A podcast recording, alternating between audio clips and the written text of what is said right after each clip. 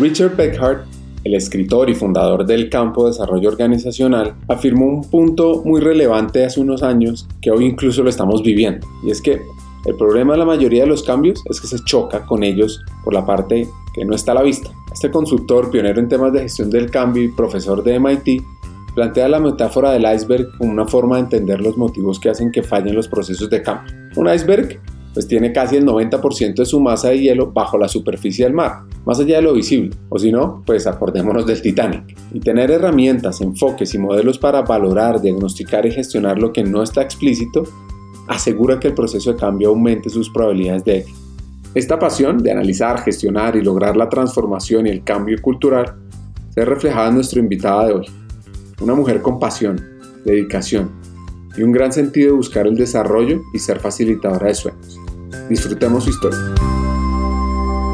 Hackers del Talento, más que un podcast, es una comunidad. Una comunidad que aprende a partir de las historias de CEOs, de líderes de talento humano, de influenciadores y pensadores, donde ellos nos comparten sus aprendizajes, sus historias de vida, para que juntos humanicemos las compañías en América Latina. Disfruten el episodio.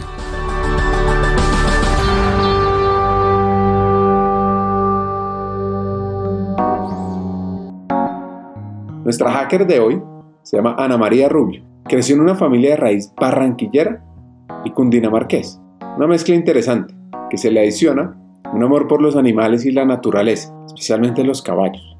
Y esta pasión empezó desde muy chiquita, en su finca, en Cambao, Cundinamarca. Cuenta Ana que montar los equinos le permitió desarrollar otras habilidades que aplicó en su vida.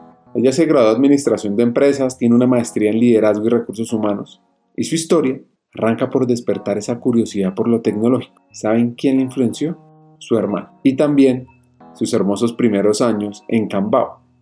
Este es un municipio de San Juan de Río Seco, y lo cual es un paso obligado de los viajeros que van desde Bogotá hacia el norte de Tolima y Manizales. Bueno, pues de mi infancia te puedo decir que pues nosotros somos una familia de cuatro hermanos. Yo soy la menor, tengo dos hermanas mayores y un hermano que es un año y medio mayor que yo y pues eso es como que digamos tuvo muchísima influencia en mi vida. Mi hermano es ingeniero de sistemas y desde muy pequeño le gustaba pues desbaratar cosas. Teníamos como unos juegos un poquito, pues no los que existen hoy, pero él desbarataba esos juegos de video que había en esa época y los volvía a armar y yo me pegaba a él muchísimo, entonces digamos que eso influenció mucho que yo soy supremamente digital. Y él digamos que me enseñó desde muy chiquita, desde que salió el primer computador, él tuvo su primer computador y me enseñó a manejar lo que antes pues era Word y lo que antes era Excel y todas esas herramientas, digamos que hoy son el camino, digamos, digital. Entonces, mis papás, mi mamá pues empezó a estudiar diseño arquitectónico, pero ella viene de una familia de Barranquilla, ella de Barranquilla y una familia que tenía, digamos, mucha tradición en Barranquilla. Mi bisabuelo era empresario en Barranquilla. Él creó lo que hoy es Cementos Argos, que era Cementos del Caribe. De hecho, la razón social de Cementos Argos es la empresa que fundó mi bisabuelo Ángel Pal. Entonces, mi mamá pues vivió muy mimada desde chiquita y ella le decían que pues estudiar era para hombres. Entonces, fue complejo para ella el tema de estudiar diseño arquitectónico. No la dejaron terminar porque había que casarse. Y mi papá,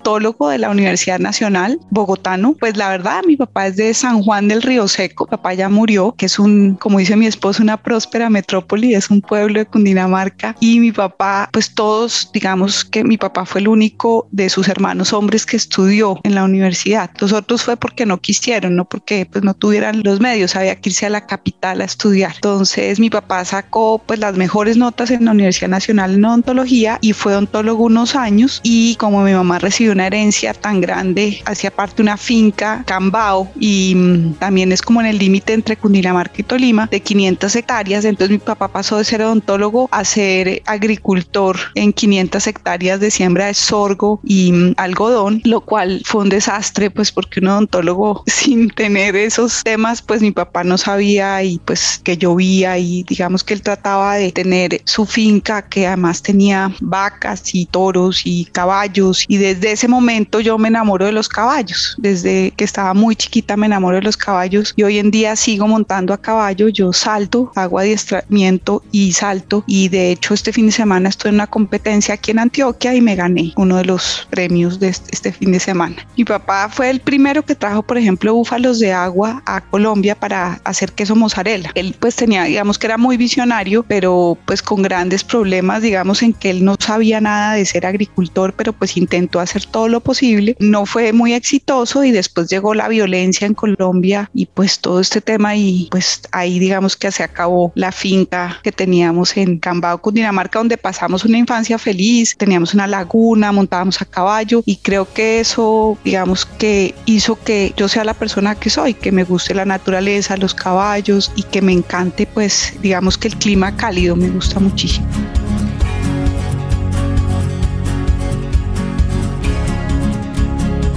Repasando los años del colegio, cuenta que fueron maravillosos. Pudo disfrutar de su otra pasión, el baile, el cual podía practicar cada vez que podía.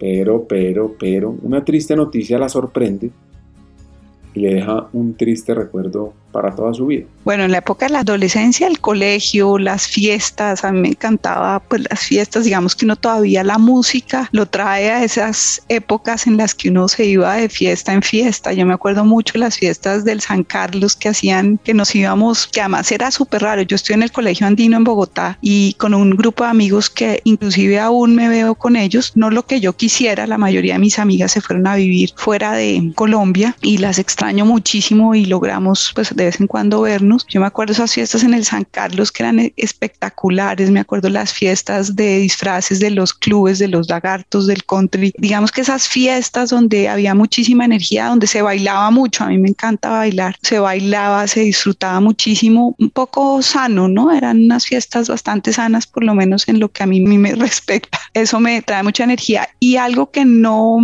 o sea, digamos que me trae malos recuerdos es que por a veces, no sé, como éramos a veces un poco irresponsables, como son todos los jóvenes, eh, mi mejor amiga se muere en un accidente de carro, en un accidente yendo para el norte, como para el, donde queda, en ese momento por ahí queda como Tocancipá, como por su Tocancipá. Esa carretera era bastante peligrosa, había un camión sin luces y ella y unos amigos se metieron debajo del, del camión. Eso es, digamos, como una experiencia bastante dolorosa.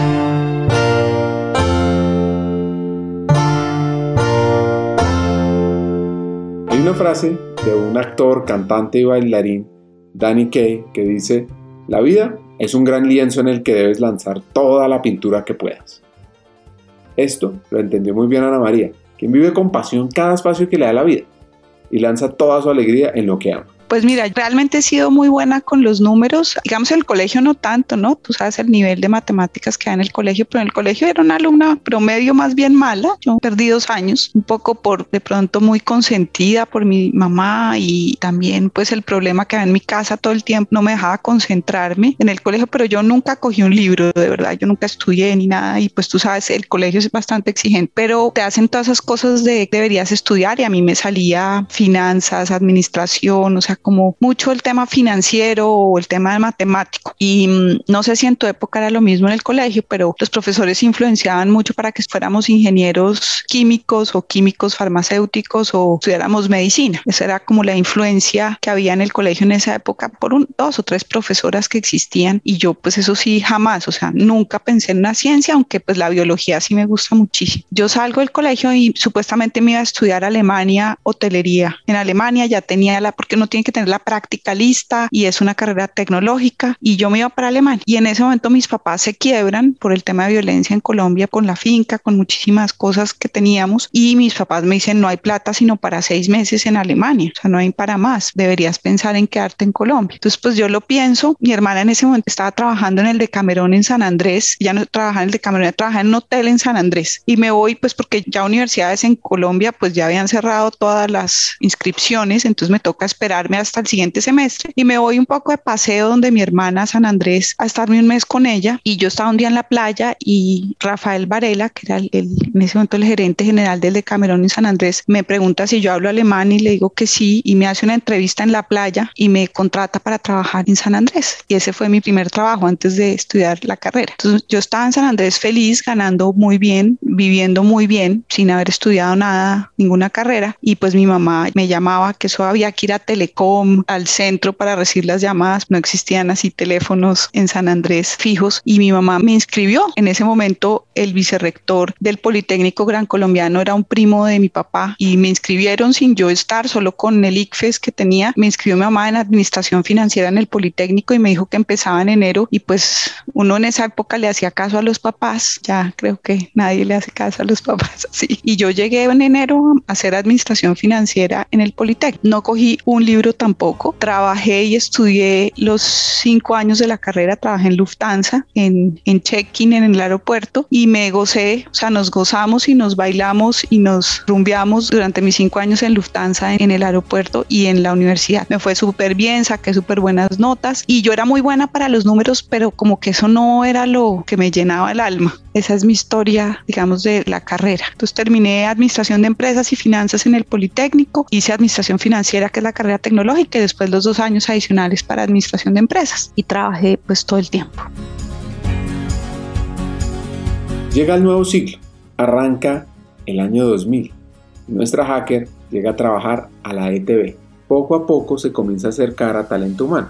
Ahora, un líder inspirador la termina de convencer y cuando se da cuenta ha encontrado su vocación y su nueva pasión, ayudar a las personas y organizaciones a ser exitosas. Así que la empresa de telecomunicaciones de Bogotá, ETB, es la compañía más antigua de Colombia. Ojo a este dato, nació el 28 de agosto de 1884 solo ocho años después de que Alexander Graham Bell patentara el teléfono. En la actualidad, la compañía tiene diferentes servicios a hogares, temas de Internet, telefonía y televisión digital con mi novio, que es mi esposo hoy, viajamos a Río de Janeiro y pasamos delicioso, o sea, ver esas playas de Río, pues en esa época pues nadie iba realmente, y menos de nuestra edad, se viajaba así. Ahora es más fácil viajar, creo que los jóvenes ahora conocen más el mundo y todo, pero nuestra época pues ir a Río de Janeiro era el paseo, ¿no? Siempre son seis, siete horas de vuelo y fuimos a Río de Janeiro, pasamos delicioso en Río, creo que es el viaje que más recuerdo, aunque fuimos, pues fui a Estados Unidos, fui a Alemania varias veces,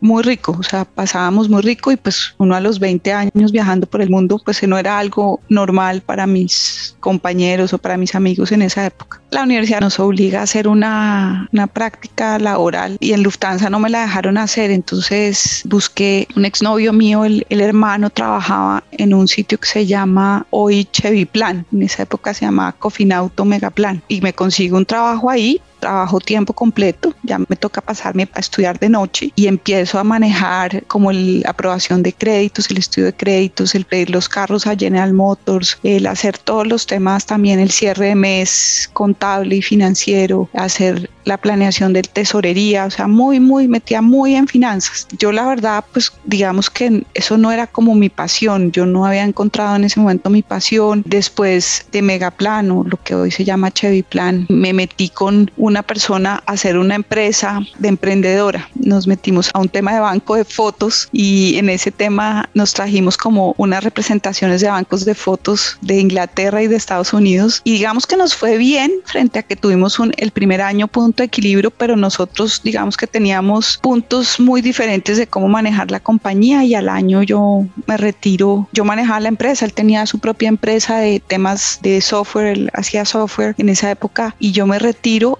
y llego a trabajar a ETB. En ETB trabajaba como más o menos como un cargo que es como controller financiero y manejaba todos los contratos de talento humano y todo el presupuesto de recursos humanos de ETB. Y ahí el vicepresidente, que fue, digamos, una persona que influenció muchísimo mi vida, Jaime Casas Buenas, era psicólogo y manejaba la vicepresidencia de talento humano. Entonces yo le ayudaba con los números, yo le, digamos que los análisis financieros para que él fuera a negociar con el sindicato. Éramos un grupo de personas diferentes en talento humano en esa época, que éramos una ingeniera, una comunicadora social, dos ingenieras, perdón, que éramos un grupo que él tenía como que le hacía todas las transformaciones y las cosas diferentes que él quería hacer en talento humano. En ese momento se empieza a hablar de los tres pilares de Dave Fulrich y nosotros implementamos en esa época, esto ya era el año 2001, implementamos en talento humano los tres pilares de Dave Fulrich, los centros de expertos y, y él me dice que me cambia recursos humanos,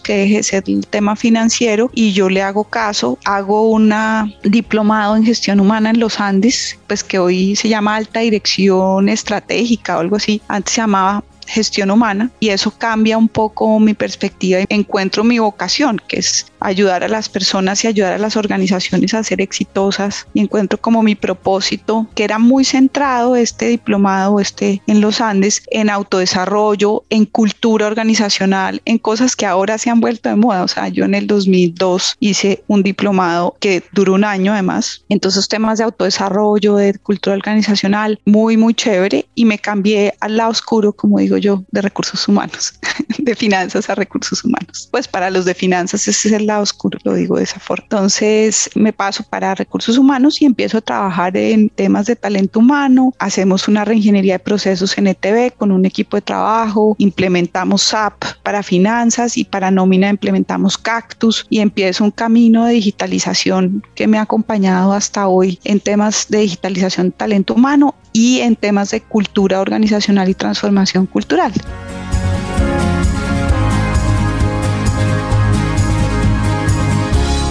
Ara generó una sinergia de trabajo con su líder, al punto que le sirvió inspiración para entender en aquella época que si al negocio le iba bien, adivinen, eso significa que talento humano está haciendo su trabajo muy bien. Esto me recuerda a la frase de un escritor americano, Joe Barker, que dice, un líder es alguien a quien sigues a un lugar al que no irías por ti mismo. Pues yo creo que hay un tema que yo siempre he creído y es que nosotros cuando somos líderes somos como unas personas que hacen que la gente se motive por tu ejemplo, por el ejemplo que tú das. Y para mí Jaime fue un ejemplo de vida y de lo que estaba bien, porque cuando tú no trabajas en recursos humanos, a ti te parecía que haya trabajado una cantidad de gente como loca, que no hacía nada como muy bien y que era un área como extraña, ¿no? Y que a veces en muchísimas empresas solamente lo que hace es liquidar la nómina. Y yo vi en Jaime una persona muy diferente, una persona estratégica, una persona que sabía del negocio, que le importaba si al negocio le fuera bien, que entendía que si al negocio le iba bien, talento humano estaba haciendo bien su trabajo, que son cosas que hoy está diciendo de Fulrich o Dave Fulrich lo está diciendo hace unos años, a mí él me inspiró. Él fue la persona como que me inspiró en mi carrera y yo estoy hoy en gestión humana gracias a Jaime. Jaime después de TV se fue para el acueducto, le dio una gripa que se le complicó y se murió unos años después de haber salido de TV. Y Jaime pues fue mi inspiración y, y el de muchas otras personas, no solamente el mío, muchas personas que trabajaron conmigo en esa época se cambiaron digamos a recursos humanos. Una de ellas es Marta Cecilia Castaño que fue esa persona que también trabajó en nuestro grupo de trabajo de transformación con Jaime y yo creo que a Marta también Jaime la influenció muchísimo.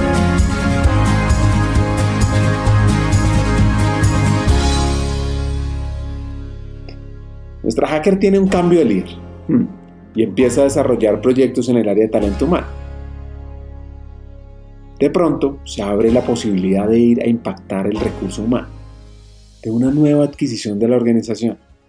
Así que decide ir y como decimos en el fútbol, lo deja todo en la cancha, logra grandes resultados. Pero, pero, pero, no siempre el destino te premia de inmediato. Les voto un dato, o más bien, sigan escuchando el episodio para entender cómo un tiempo después llegaría su recompensa. Pues mira, Jaime se va al acueducto. Tú sabes que en estas empresas, pues siempre los cargos directivos, pues dependiendo del alcalde, pues cambian algunos cargos directivos. Jaime se va para el acueducto y la vicepresidencia de talento humano se la pasan al área administrativa, como que le hacen un downgrade al área talento humano. Y yo me quedo ahí ayudando a una directora que había a manejar los temas sindicales que yo ya había aprendido con Jaime. Y ahí tuve como una experiencia muy buena con los sindicatos, una experiencia desde recopilar las convenciones colectivas de 100 años que tenía ETB y con Atelca otras cosas. Entonces ahí yo digamos que no estaba tan contenta, pero aprendí muchísimo sobre temas sindicales y sobre derecho laboral y, y sindical. Y en ese momento ETB se mete en el proyecto de la empresa en la que estoy hoy, que era Colombia Móvil, y se vuelve el socio del 50% de Colombia Móvil con EPM. Y a mí ese proyecto me parecía lo máximo y pues yo hablé en ese momento, pues digamos, con el presidente y digamos el asesor principal del presidente en ese momento, Pablo Orduz, y le pido que por favor me, que si había que mandar una persona de talento humano, que si yo me podía ir a ese proyecto, que yo ya había terminado de hacer las cosas en talento humano y que yo no tenía mucho más que hacer, así y me voy pues al startup de Colombia Móvil, que en ese momento era la marca Hola, y yo manejé Hola, o sea, yo manejé el startup de Hola, que eso es una delicia estar en una startup durante casi, puedo ser un año que estuve en el proyecto y yo me fui de Colombia Móvil un mes antes de que lanzaran Hola. Entonces yo hice todo, yo contraté a las personas porque llegó una persona de PM y dijeron que él era el nuevo director de gestión humana y yo pues les dije que hasta luego, pues porque si yo no iba a ser la cabeza de gestión humana, pues no quería hacer otra cosa después de haber hecho todo. Aunque me ofrecieron quedarme, les dije que no, que muchísimas gracias y me devolví a ETV a terminar unos proyectos que teníamos que terminar con el presidente de ETV, que era comprar Contact Center Américas, que hoy es un porcentaje de TV, hacer unos proyectos muy financieros, muy de diligence, pero que terminé satisfactoriamente. Ahí me llama Alfonso Gómez, que estaban en el proyecto de liquidar Telecom y crear Colombia Telecomunicaciones, lo que hoy es Telefónica. Estoy unos meses en ETV, renuncio y me voy para Telecom o Colombia Telecomunicaciones, que están en plena liquidación y creando un equipo nuevo para esa empresa. Duré un año ahí en Colombia Telecomunicaciones. La perseverancia y tener los objetivos definidos es algo que ha impactado la vida profesional, la vida académica y la esencia de Ana María. Pues ella ingresa a Terpel, donde realiza un gran trabajo. Lo que pasa es que no se conecta con el ADN de la compañía, lo cual es algo muy legítimo que cualquiera de nosotros debe evaluar siempre que está en una empresa. Hay compañías para diferentes personalidades y no todo es para todo el mundo. Así que ella decide apostar por un proyecto en Carulla Viver, siendo la cabeza de recursos humanos. Carulla fue una cadena colombiana de supermercados que a partir del 2006 la compró Almacenes Éxito, la mayor empresa de supermercados en Colombia, la cual es propiedad de una empresa francesa llamada el Grupo Casino. Lo chévere es que la marca Carulla siguió existiendo después de la fusión ya tiene más de 100 años de historia. Y recuerden, está el episodio de Irina Jaramillo cuando era directora de Carulla, que también es bien interesante. No, ahí me llama un headhunter muy querido, Antonio José Escobar, a quien quiero muchísimo, de Headhunters International. Me llama y me dice que hay una oportunidad buenísima para ser la cabeza de recursos humanos de Terpel. Terpel en ese momento eran varias Terpeles, no era una sola, y estaban haciendo la unificación de todas las Terpel. Entonces yo llegué en ese momento preciso donde la holding estaba separada de las operaciones y en ese momento hacemos nosotros la integración. Yo estuve tres meses en Terpel, hicimos la integración, hice la integración, hice la armonización de salarios y beneficios. Digamos que fue un error de mi parte y también creo que del presidente. Nosotros como que no nos entendimos en el método de trabajo y los dos decidimos que mejor no seguíamos trabajando juntos. Y duré tres meses en Terpel, pero pues fue digamos que un roller coaster porque tocó hacer esa unificación de las Terpeles en, en Colombia. Lo hicimos, creo yo que bien. Después lo siguió haciendo otra persona y yo me voy ahí a Carulla Vivero con Samuel Azut y con Pedro Pablo Cuevas. Ellos tenían un proyecto a tres años, arreglar la compañía y venderla. Y yo me voy, digamos que a organizar toda el área de recursos humanos porque no, digamos que había un área muy fuerte de nómina, pero los procesos, digamos, de selección, los procesos de desarrollo, de entrenamiento, digamos, estaban muy incipientes y yo me voy a manejar, pues, digamos que yo como cabeza de recursos humanos a Carulla Vivero y a manejar pues 15 mil empleados, 189 tiendas y hicimos proyectos muy, muy lindos para organizar la compañía y venderla después al grupo éxito. Ana María se conectó con su equipo de trabajo, le permitió generar un liderazgo altamente efectivo impactando el crecimiento del negocio, a tal punto que lograron una excelente negociación y ella, satisfecha por sus logros, por aumentar la valoración de esa empresa, decide iniciar un nuevo proyecto de transformación cultural y tecnológico, recordando esos primeros juegos con su hermano en temas de tecnología?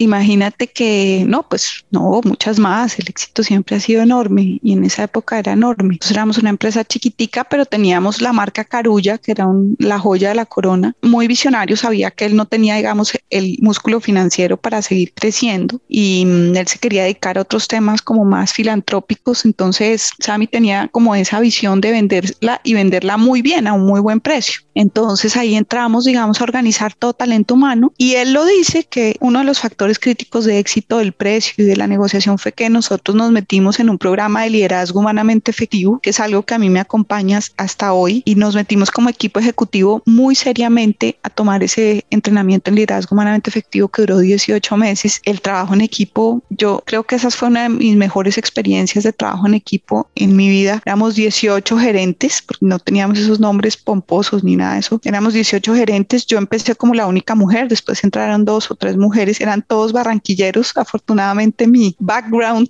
familiar me ayudó ahí para relacionarme con mis compañeros de trabajo, unos compañeros de trabajo, unas máquinas de trabajo súper inteligentes a los cuales admiro muchísimo. Logramos trabajar en, en, equipo tan bien que vendimos la compañía en un muy buen precio y la compró el grupo éxito y ahí muy queridos los del éxito me ofrecieron un cargo en, en Medellín de desarrollo y cultura, pero digamos que en ese momento me llama Roberto Junguito para hacer la transformación de Aerorepública y pues a mí ese tema de transformaciones me parece y pues también ser la cabeza de recursos humanos o ser el segundo nivel, pues en ese momento lo pensé muy bien y le dije a Roberto Junguito que sí y con Copa Airlines ayudándonos muchísimo hicimos toda la transformación de Aerorepública para convertirla en Copa Airlines Colombia, que hoy es Wingo.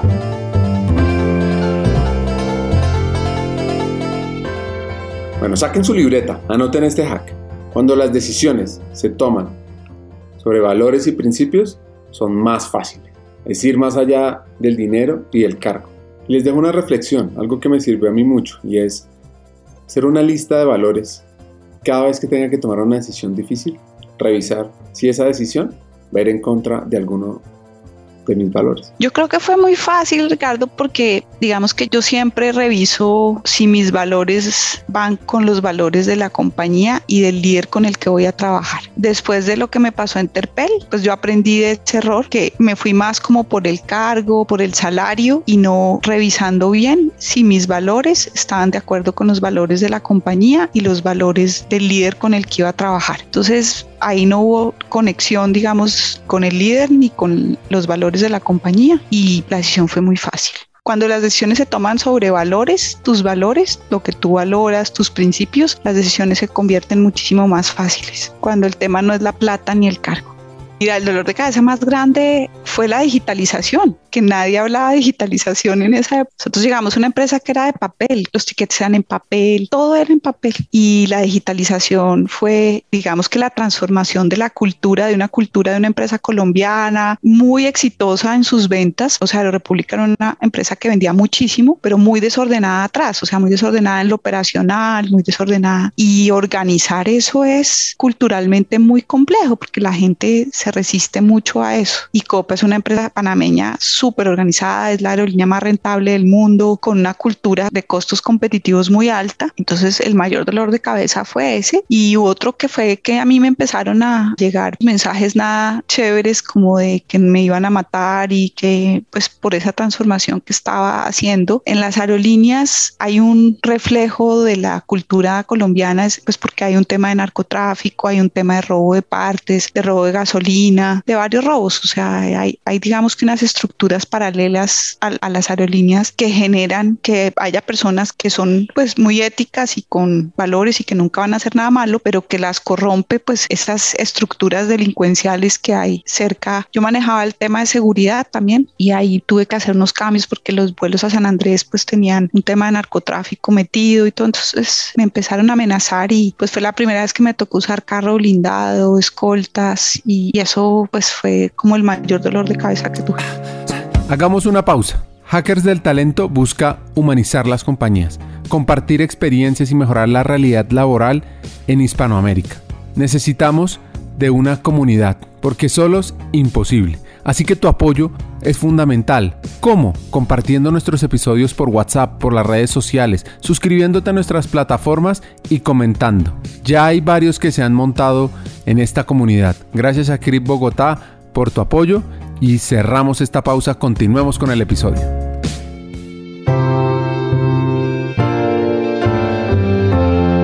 Año 2010. Llega a Merck con una visión muy clara. Anoten este hack. Talento humano lo que tiene que hacer es ayudar al negocio a ser exitoso. Y si no se logra, no está haciendo su trabajo. Entonces, ¿están haciendo ustedes al negocio exitoso o no? En ese momento pues ya yo hice la transformación con el equipo, con Roberto y con el equipo de Roberto y ya lo que seguía era digamos que unir Copa Colombia, la estructura de Copa Colombia que era muy pequeña, con Aerorepública y que se cambiara el nombre a Copa. Eso era lo que quedaba. Entonces ahí me llama en ese momento, me llama Merck, Merck alemana, me llama Hernán Briseño, un líder espectacular con el que trabajé y me dice que si me quiero ir a trabajar con él, que tienen un proyecto de transformación en Merck Colombia, que iba a ser una especie de piloto para la holding, pues una compañía enorme con 65 países, no, sé cuántos mil, 100 mil empleados y que Colombia estaba vendiendo la planta eh, localmente y tenía unos proyectos de transformación. Me llamó mucho la atención, me gustó mucho el liderazgo de Hernán y su personalidad y me fui para Merck a trabajar con él y durante dos años hicimos una transformación espectacular, una empresa que estaba perdiendo mercado y ventas, la pasamos a que creciera dos dígitos en dos años. Entonces, entonces eso pues fue súper buen trabajo. Tengo escrita, pero necesitas, necesitas meterte en un tema de estrategia y que la compañía te entienda que hay que hacer estratégicamente ese tema de aumentar. Sí, pero yo soy una convencida que lo que talento humano tiene que hacer es ayudarle al negocio a ser exitoso. Y si tú desde talento humano, desde la gente no le ayudas al negocio a eso, no estás haciendo tu trabajo.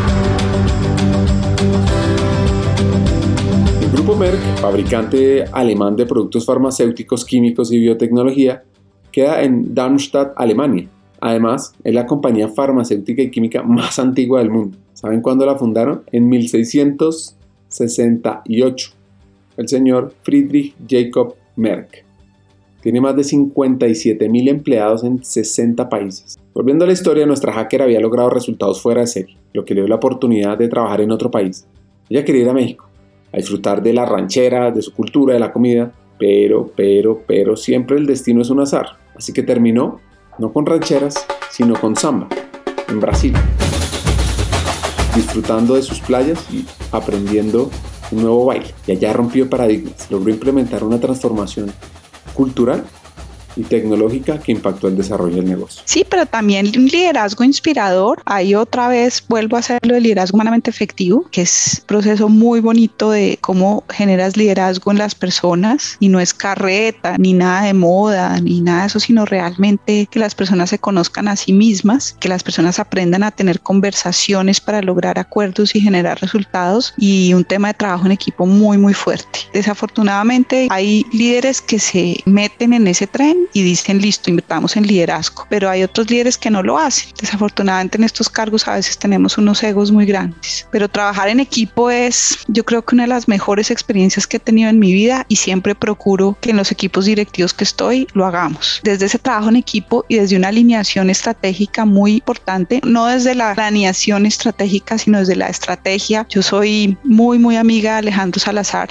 de Breakthrough, de la estrategia emergente, un libro que no todo el mundo entiende, pero pero si uno pues se oye el podcast y todo eso, yo creo en, en los breakthroughs que él ha hecho, los he visto, lo vi en Terpel por primera vez, ahí lo conocí y creo profundamente que la estrategia es ser diferente y relevante y no hacer más de lo mismo o quererse parecer al líder. Entonces, cuando tú llegas a una organización y el presidente de la compañía o el líder de la compañía entiende cómo hacer eso y cómo hacerlo en equipo, pues los resultados son espectaculares. Entonces, no es que sea la fórmula sea fácil, pero sí, sí es algo que creo que desde talento humano debemos ayudarle a las organizaciones a tener foco, estrategia y a ganar, porque una compañía exitosa será para mí siempre el 40% de la motivación de los empleados. La sacamos del estadio, nos ganamos el premio mundial de cambio, nos ganamos un poco de plata y se la donamos a la fuerza de ventas. Nosotros dijimos, no, esa plata es para la fuerza de ventas, que fueron las que hicieron el resultado. Y en ese momento nos ofrecen a todo el equipo directivo de Merck irnos para donde quisiéramos. A mí me ofrecen, me dicen, ¿qué país quiere? Y yo digo, México. Yo dije, me quiero ir a hacer la cabeza de talento humano de México. A mí siempre, a mi esposa, a mí siempre México nos ha parecido un país espectacular, nos encanta la comida, la gente, todo. Y yo ya tenía mis maletas empacadas para México. Y llegó un nuevo vicepresidente de recursos humanos a Merck. Y él me llamó un día y me dice, le tengo una buena noticia y una mala noticia. Y yo le dije, ¿cuál es la mala? Me dice que ya no se va para México. Y yo, ¿pero por qué? Me dice, pero la buena es que se va para Brasil.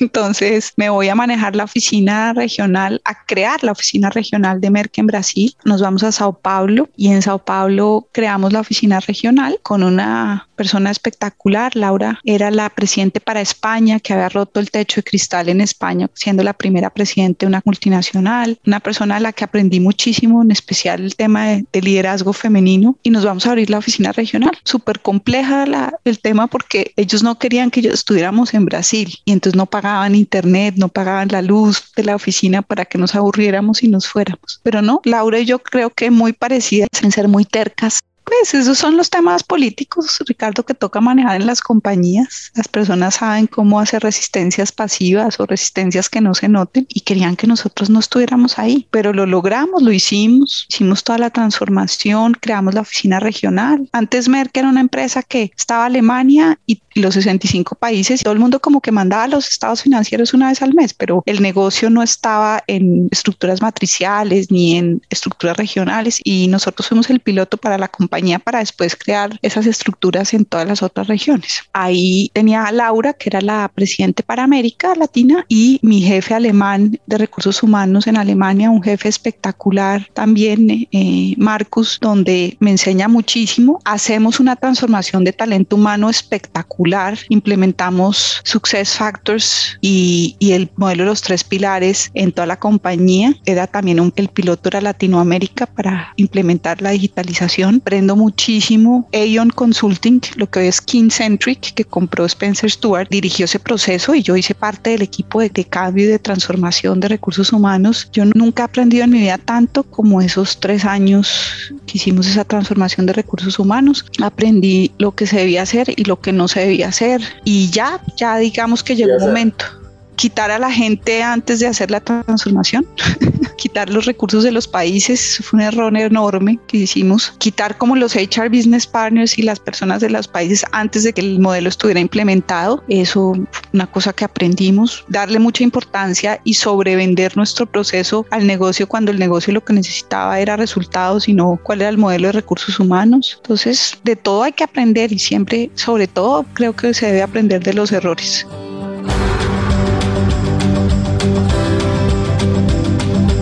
Viene una parte triste en la vida de Ana María, y es que recibe una noticia no tan alentadora de Colombia. Su mamá está enferma, así que ella decide volver a su país y buscar trabajo allá.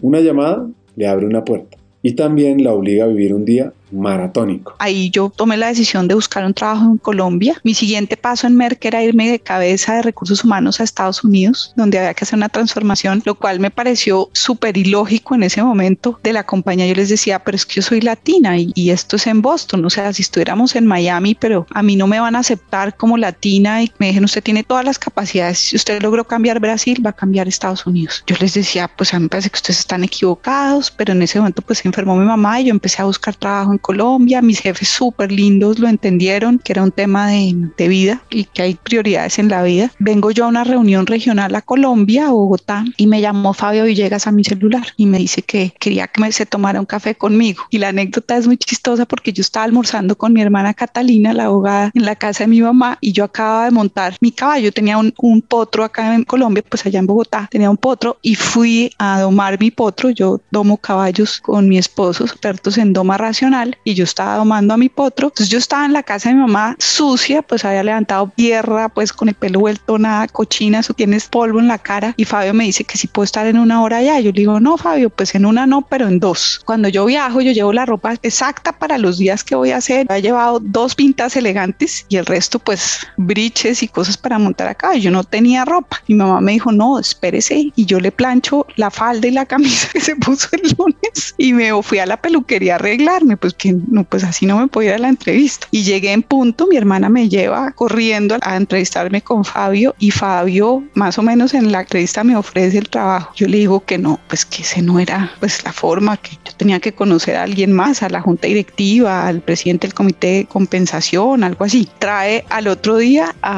porque yo ya viajaba el sábado, me trae a, a un miembro de junta y me entrevisto con el miembro de junta y me acuerdo que me hizo una pregunta súper retadora. Me dijo que si la persona de ese cargo tenía que ser una persona con experiencia en la industria o que si podía ser una persona sin experiencia en la industria. Y él después me contó que él creía que yo le iba a decir que sí, que tenía que tener experiencia. Y yo le dije, no, mira, yo sí creo en el talento, así como se llama tu programa Hackers del Talento. Y el talento son personas que se pueden desempeñar bien sin tener una experiencia previa en cualquier cargo. Entonces la persona no tiene que venir de aerolíneas, la persona tiene que gustarle, apasionarle esto y ser un talento, le dije.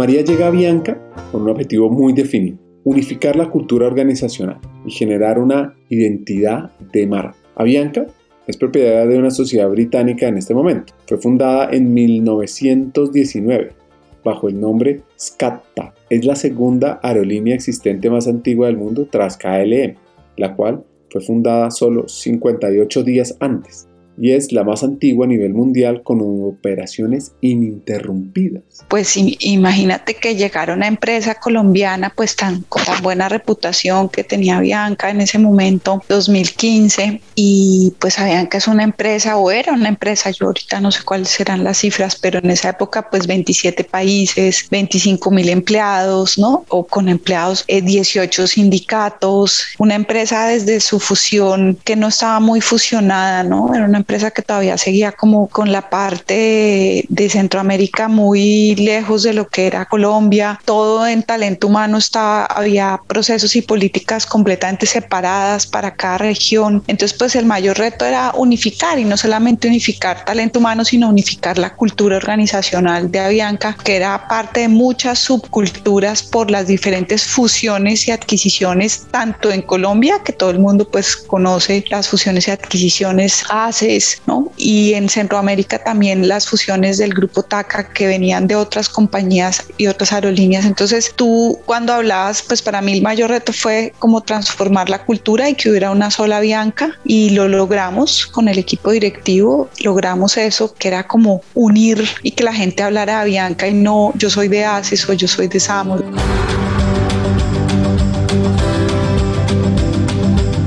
Para nadie es un secreto que la cultura organizacional es un reto. Eso sí, es clave para desarrollar el negocio.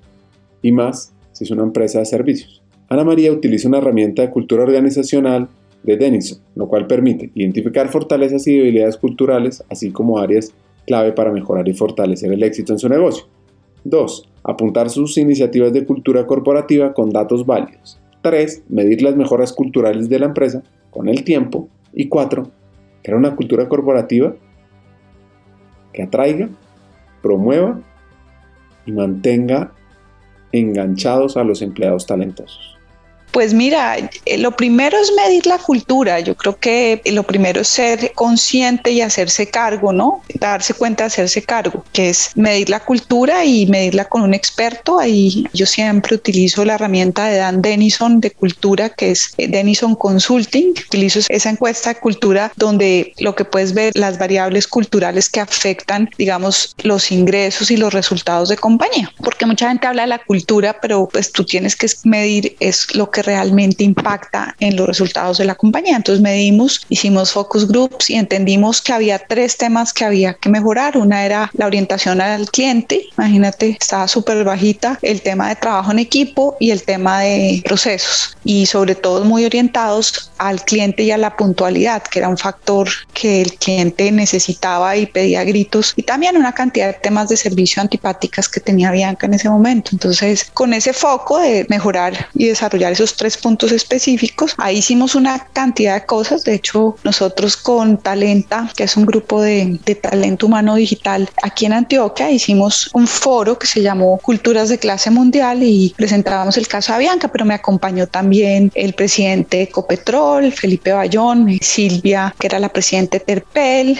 y también estuvieron el presidente ISA y el presidente Isagen mostrando cómo desde Colombia se podían generar culturas de clase mundial. Y mostramos ahí cómo con la gente creyéndonos realmente que somos empresas de clase mundial podemos conquistar otras geografías y cómo enfocándonos en el cliente, cómo enfocándonos en trabajar en equipo y trabajar por procesos. Entonces, pues hicimos muchísimas cosas, pero en síntesis, pues logramos que a través de implementar un tema de liderazgo humanamente efectivo y trabajo en equipo en los equipos de la compañía, en trabajar por procesos y el tema de puntualidad y otros temas de servicio que no se hacían en Avianca, logramos eh, que esos indicadores mejoraran entre 50 y 60 puntos en dos años. Entonces fue muy bonito, fue muy chévere haber hecho esa transformación cultural en Avianca y pues también muchísimas otras cosas, ¿no? Ahí era como, esas son empresas que nunca paran, entonces tú trabajas 7 por 24 y fue un tema muy lindo desde lo que hicimos con la gente, igual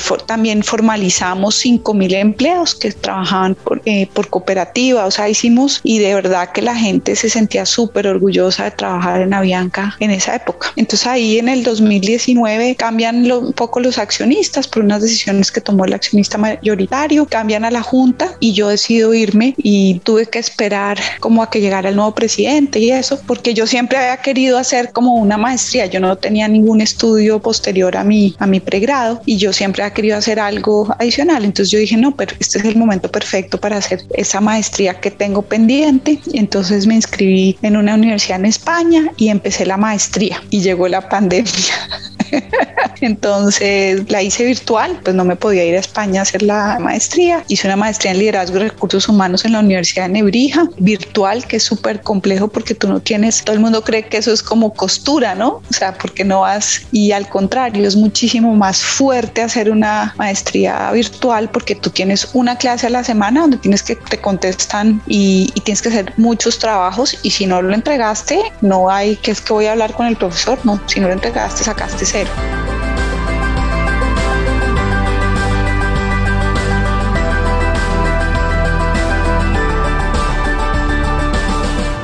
Nuestra hacker avanza con su proceso académico. Lo puede terminar durante la pandemia, pero ella no es una persona que le gusta estar sin mucho que hacer. Entonces decide apostar y aportar toda su experiencia a un emprendimiento, el cual junto a su socia logra desarrollar y generar impacto social. Ella aplica la frase del director y escritor estadounidense Jerry Seinfeld. La vida se reduce a una sola cosa, es movimiento.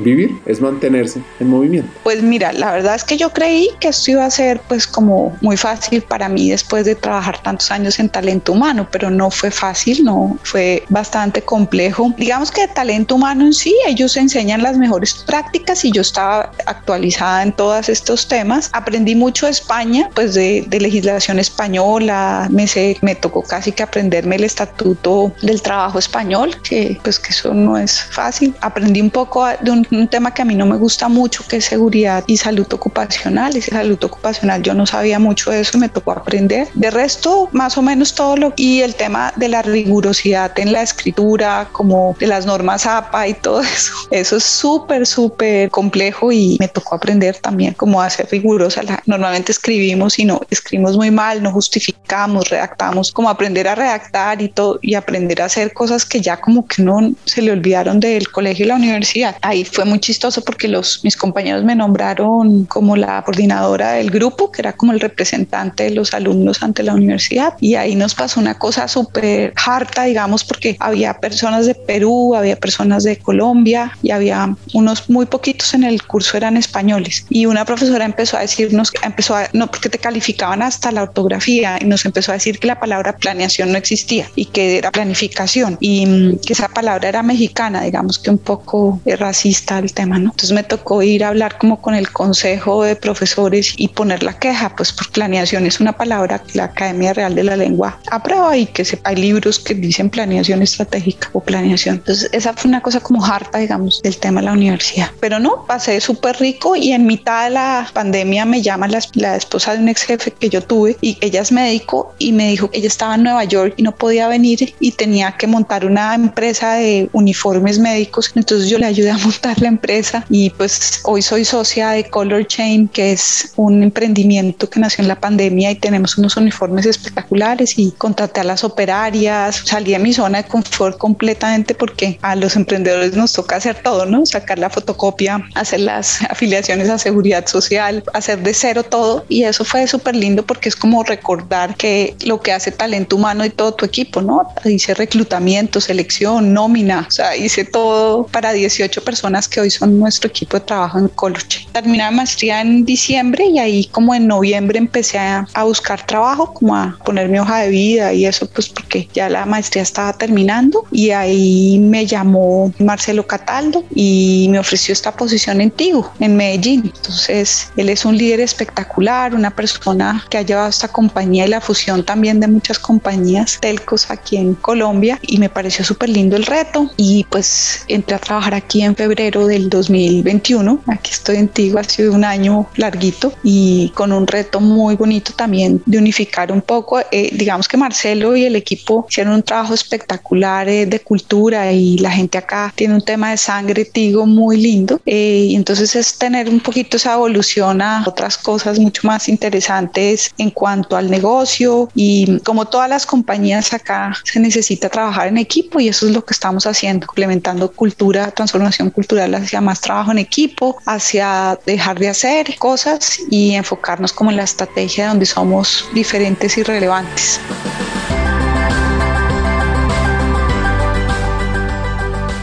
Año 21, parece tico, con unos retos muy importantes. Eso sí, con las ganas y la visión de generar esa transformación cultural desde la mentalidad, desde el mindset hasta la misma operación, pasando por procesos, metodologías y sobre todo una apropiación de la visión del negocio por parte de talento humano. Rápidamente les cuento que Tigo. Es una empresa de telecomunicaciones colombiana creada en el 2006, propiedad del grupo EPM y de Millicom International Cellular, que tiene el 50% cada uno. Pues mira, nosotros somos una operación de otras ocho operaciones, entonces estamos metidos en la transformación de talento humano, donde pues estamos creando el modelo de los tres pilares de Dave Ulrich, donde vamos a tener los centros de expertos y eso yo, yo lo tenía aquí en Colombia, sí, pero pues esto va a ser a, a nivel global y mm, entonces estamos en esa transformación. Implementamos Workday desde el año pasado y seguimos en la implementación, que es una de las mejores HCMs de Human Capital Management para digitalizando todo talento humano nos faltan tres módulos, compensación, desempeño y learning. Estamos digitalizando las comisiones para 8.000 personas en Tigo con SAP Neoris, que es una digitalización súper importante porque por ahí se paga mucha plata. Y estamos también digitalizando la nómina con SAP para los empleados de Tigo. Y estamos pasando una cantidad de temas a un centro de servicios compartidos en El Salvador, mucha de nuestra operación. Pero digamos que estratégicamente, todo lo que es estratégico, estamos haciendo pues una transformación cultural hacia lo que te decía, hacia ser diferentes y relevantes. Estamos en un proceso de creación de células, ya tenemos dos células creadas en el negocio de B2B para los negocios. En eso estamos muy metidos en implementar las células y agilismo en todo el negocio de B2B, que es todos los servicios que ofrecemos de cloud, de ciberseguridad, de SD-WAN, que es el Internet pues, inalámbrico en, en las oficinas. Entonces estamos creando estos productos y procesos desde cero con células de agilismo, que era, acá se hablaba mucho de agilismo, y, pero no se han implementado estructuras y células en los negocios. Y entonces desde talento humano estamos implementando esto con el negocio.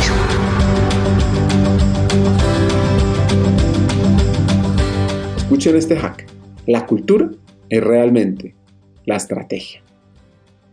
La cultura y la estrategia es lo que hacemos y lo que ven nuestros clientes ¿Qué hacemos? A mí la transformación cultural y la transformación digital, o sea, ese tema de llegar a una organización y podrá sonar un poco, digamos, arrogante, pero yo creo que Peter Drucker se equivocó diciendo que la cultura se come a la estrategia en el desayuno, porque la cultura realmente es la estrategia. La cultura y la estrategia es lo que hacemos y lo que los clientes ven que hacemos. Entonces, llegar a transformar eso, ¿no? Entonces, llegar desde talento humano, involucrarse en el tema estratégico de la compañía, ayudar ayudarle a los negocios a ser más estratégicos, a cambiar sus procesos y a meter todo este tema de agilismo en los procesos y en las estructuras, a cambiar todo el tema cultural de la gente, pues que empiece a trabajar en equipo y a meter todo el tema de liderazgo en la cultura y a cambiar la forma en la que se incentiva a las personas, que son para mí los cinco pilares para una transformación cultural. Eso es lo que a mí me motiva muchísimo y me encanta, que es meternos en la estrategia, en los procesos, en la estructura, en la gente y en los incentivos para hacer una transformación real.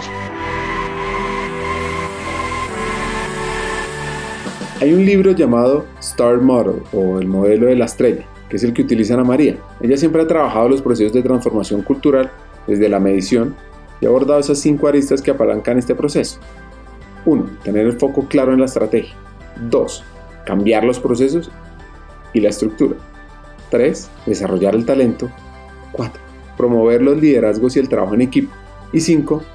Cambiar las formas de incentivar a la gente para lograr esa transformación primero medir cómo estás, o sea, sin, yo creo en las mediciones profundamente y mm, como decía un jefe que yo tuve, decía, yo creo en Dios, los demás tráiganme números, datos y hechos. Y eso es algo que mucha gente que trabaja conmigo sabe que yo siempre les digo, bueno, datos, hechos y números, porque las percepciones y todo eso pues se quedan un poco en eso, en percepciones. Entonces, medir cómo está la cultura, medir cómo están los procesos estratégicos de la compañía y ponerte una ruta, como te decía, son cinco pasos un foco claro en estrategia, cambiar los procesos y las estructuras y hacer un tema muy relevante en temas de gente, en liderazgo y trabajo en equipo y cambiar la forma en la que se incentiva a la gente precisamente para esa transformación. Es un libro de Jay Galbraith que son el modelo de la estrella, que es el Star Model que yo lo utilizo y es cambiar la estrategia, procesos, estructura, gente e incentivos. Y si no cambias uno de los puntos de la arista, la transformación no se da. Lógicamente las organizaciones no es que esto sea un modelo no, entonces uno, dos, tres, cuatro y cinco, sino que tienes que transformar a cinco aristas al mismo tiempo. Pero primero que todo, medir, medir es lo más importante.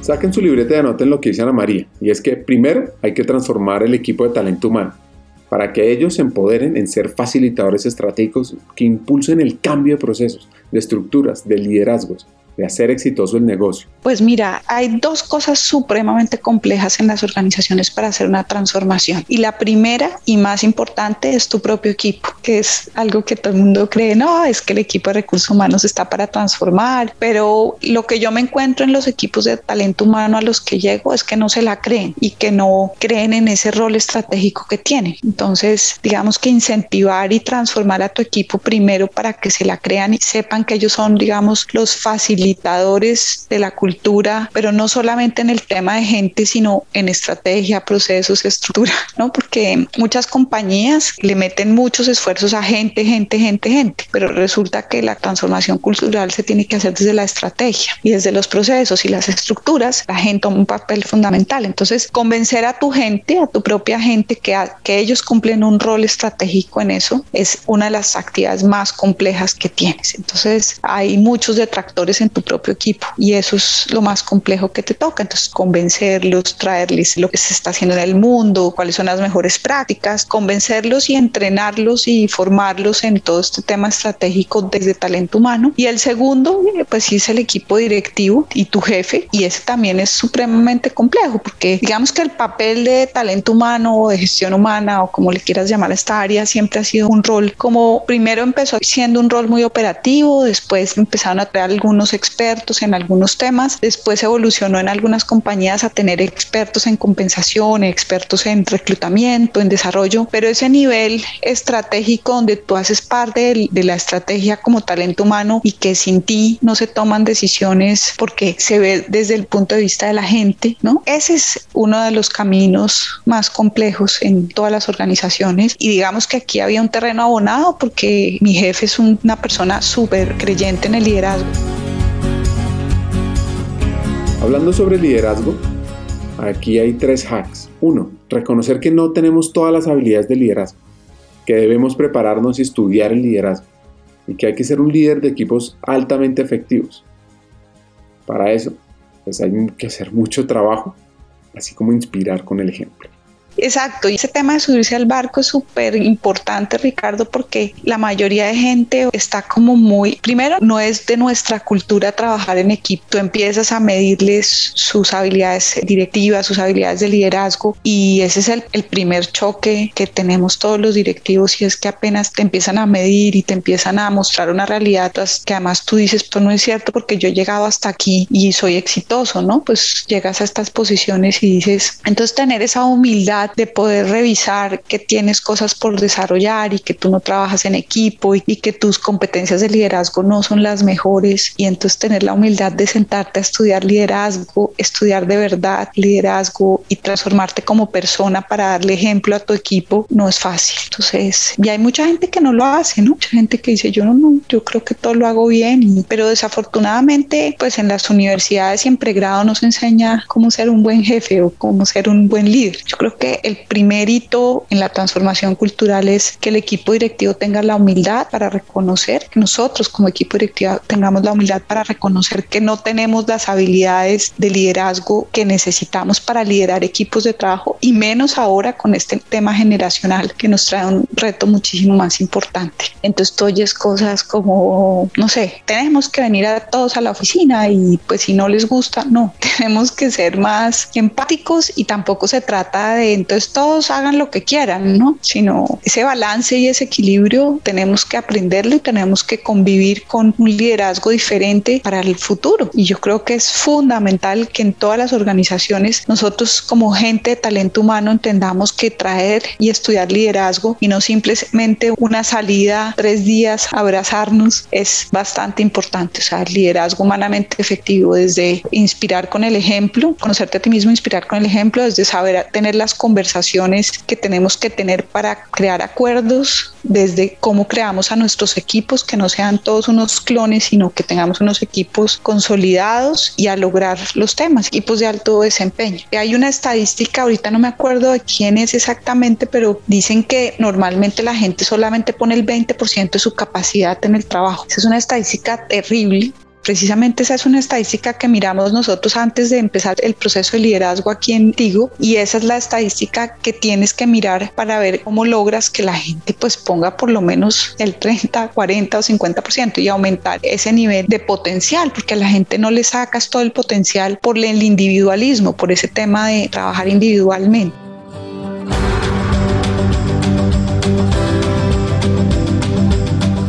Ana María nos deja más lecciones de vida. Y es que los hechos, datos y números es mejor que cualquier percepción. Trabaje siempre con ellos. Pídalos. Cuestione los argumentos con datos. No, hay consejos excelentes. El mejor consejo que me ha dado me lo dio un amigo mío que adoro y siempre son tus amigos los que más te quieren, los que te dan los mejores consejos. Y un día me dijo, porque yo me estaba como desahogando con él con unos temas de mi jefe en ese momento, eso fue como en el año 2003, 2004, me estaba quejando de mi jefe, diciéndole que es que hacía no sé qué y hacía y que era incoherente, inconsistente y me dijo, él es un ser humano como cualquier otro y tiene sus defectos y en vez de criticar ¿por qué no lo ayudas? Ha sido el mejor consejo que me han dado en mi vida. Desde ahí empezaron a mejorar mis relaciones con mi jefe, desde verlo desde un punto de vista que él es un ser humano como todos, digamos que yo aspiraba, como que tenía ese imaginario de que como era mi jefe, era mejor líder y le ponía, digamos que demasiada carga a eso y es el mejor consejo que me han dado. ¿Cómo lo ayudo en vez de criticarlo o sino entenderlo, ser empática y ayudarle en lo que yo pueda desde diferentes formas? Y yo creo que el mejor consejo que doy, lo acabo de decir, es los hechos, datos y números matan cualquier percepción. Así que si usted tiene un buen caso y quiere trabajar para convencer a las personas, traiga datos, hechos y números. Es como el mejor consejo que puedo dar. Yo siempre se lo doy a mi gente y mi gente lo sabe. O sea, la gente que trabaja conmigo dice, no, Ana María, son datos, hechos y números. Escuchar la historia de Ana María y su pasión por desarrollar y gestionar la transformación cultural y digital me deja muchas enseñanzas. Enseñanzas sobre el liderazgo, sobre la transformación cultural, sobre los modelos de talento humano. Aquí les dejo mis tres hacks. 1. Primero hay que transformar al equipo de talento humano para que ellos se empoderen en ser esos facilitadores estratégicos que impulsen el campo de procesos, de estructuras y de liderazgo. 2. La cultura es realmente la estrategia. La cultura y la estrategia es lo que hacemos y lo que ven nuestros clientes que hacemos. 3. Los hechos, datos y números es mejor que cualquier percepción. Trabaje siempre con ellos.